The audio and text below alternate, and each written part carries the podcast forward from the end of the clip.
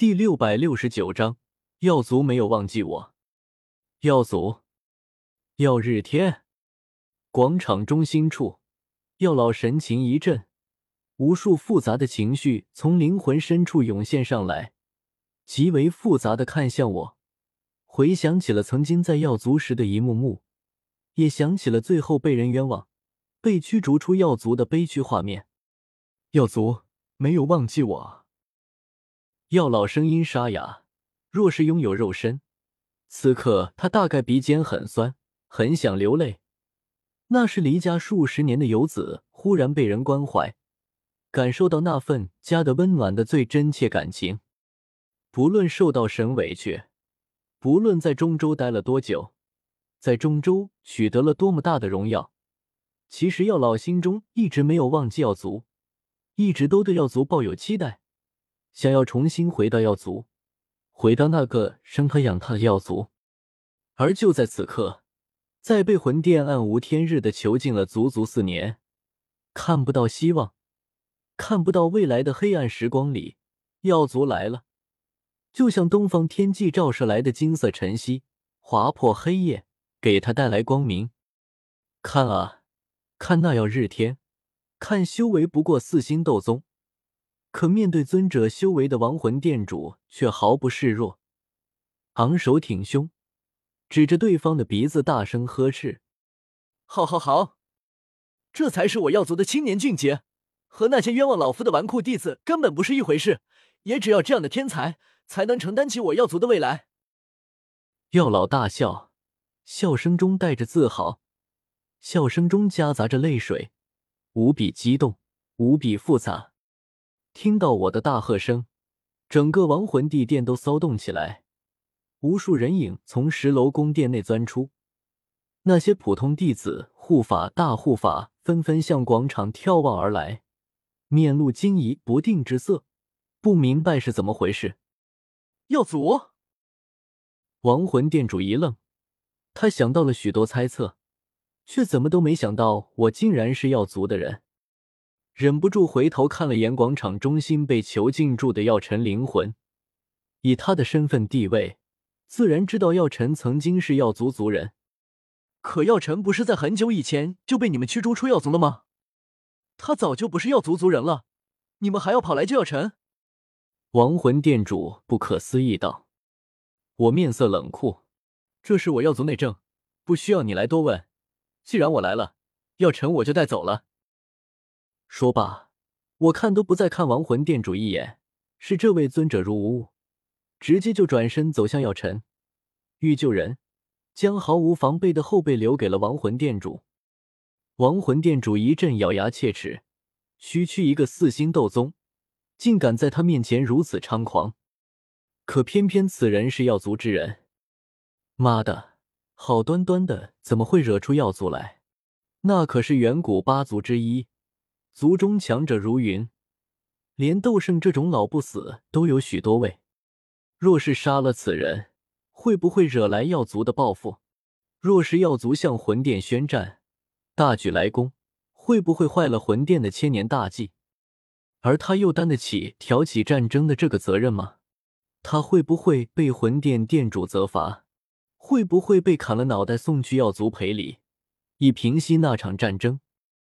乱七八糟的问题涌上脑海，亡魂殿主一脸纠结。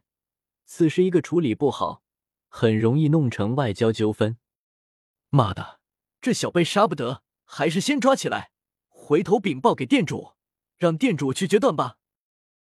亡魂殿主低声咒骂一句，强行压抑住心头怒火，手中力量只动用了一成，朝我身后飞扑而来，欲将我生擒活捉。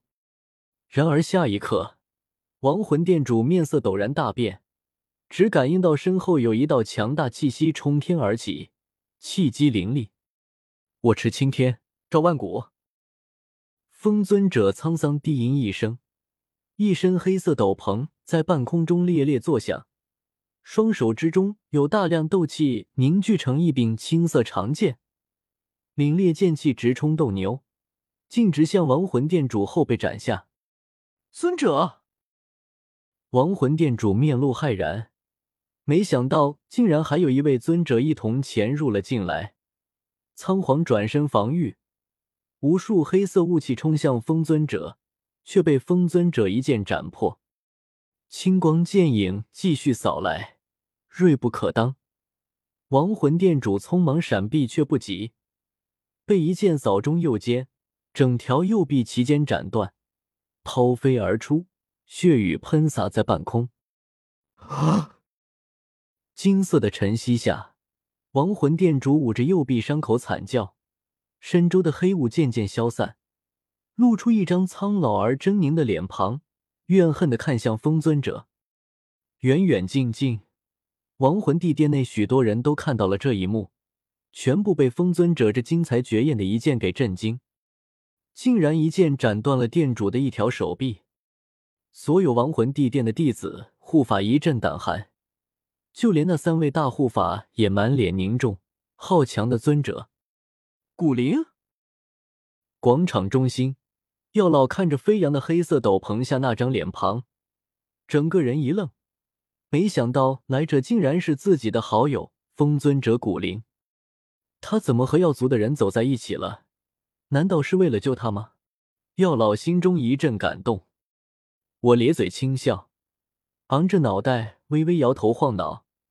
要不是我吸引了亡魂殿主的注意力，要不是亡魂殿主不敢动手杀我，只敢动用很小一部分力量，欲要将我生擒活捉，风尊者怎么可能一击之下战果如此丰硕？趁四周魂殿众人惊愕，没人注意到我时，我身形化作一道紫色雷光，飞掠到药老身前，对着他身周四道小些的黑色金属圆柱狠狠一拳砸下。蛇躯盘，拳头夹杂着雷芒，狠狠砸在一道黑柱上。然而令我惊讶的是，这黑柱竟然没有被我一拳砸断。要知道，我可是五星斗宗，而这座大阵或许威力庞大，但它现在并没有被开启。这黑色金属圆柱单靠材质就能硬抗我一拳。这是八级四灵大阵，这黑柱乃是用锁魂铁铸造的。专门用来克制灵魂，极其坚固，想要将其破坏可不简单。药老的灵魂光团被悬吊在半空中，此刻居高临下的看着我，目光极为复杂，有看晚辈的欣慰慈祥之色，搞得我一阵纳闷，他该不会把我当做萧炎了吧？那家伙还在外面吹冷风呢。人间星火，我低喝一声。抬手召唤出人间星火，银白色的火焰朝黑色金属圆柱落去，剧烈焚烧起来。